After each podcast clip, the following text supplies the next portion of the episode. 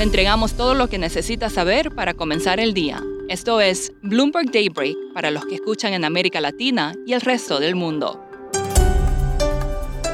Buenos días y bienvenido a Daybreak en español. Es lunes 30 de mayo de 2022. Soy Eduardo Thompson y estas son las noticias principales. El magnate de la construcción Rodolfo Hernández dio la sorpresa en la primera vuelta de las elecciones presidenciales en Colombia.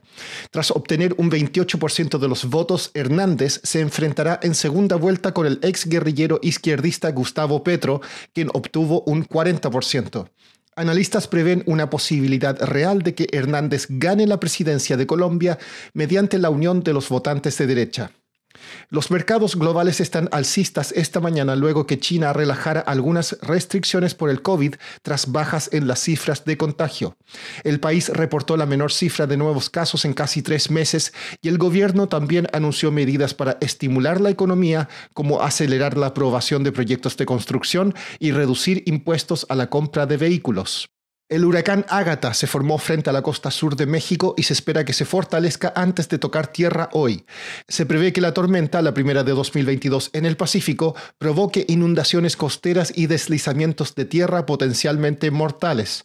En Brasil, por su parte, deslizamientos de tierra causados por fuertes lluvias cobraron la vida de al menos 31 personas en el noreste del país. Los embajadores de la Unión Europea se reunirán hoy para discutir un paquete de nuevas sanciones contra Rusia. El bloque ayer no logró llegar a un consenso frente a la resistencia de Hungría. Una propuesta prohibía el transporte marítimo de petróleo desde Rusia, pero garantiza que sus suministros de crudo sigan fluyendo a través de un oleoducto clave.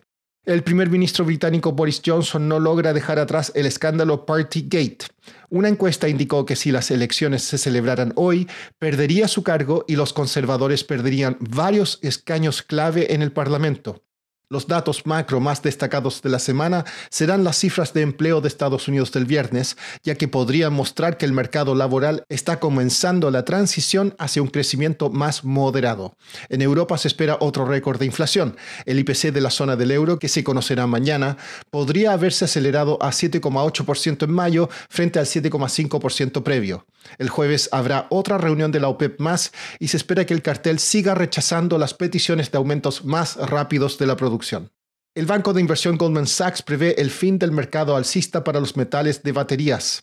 Ahora espera que los precios del cobalto, el litio y el níquel bajen en los próximos dos años tras fuertes alzas motivadas por inversionistas que buscan exposición al sector.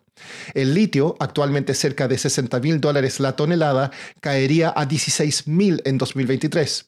Los precios podrían volver a dispararse después de 2024. Más de 5.000 vuelos fueron cancelados en Estados Unidos durante el fin de semana largo, informó AP. Delta lo atribuyó al mal tiempo después de la escasez de personal relacionada con el COVID.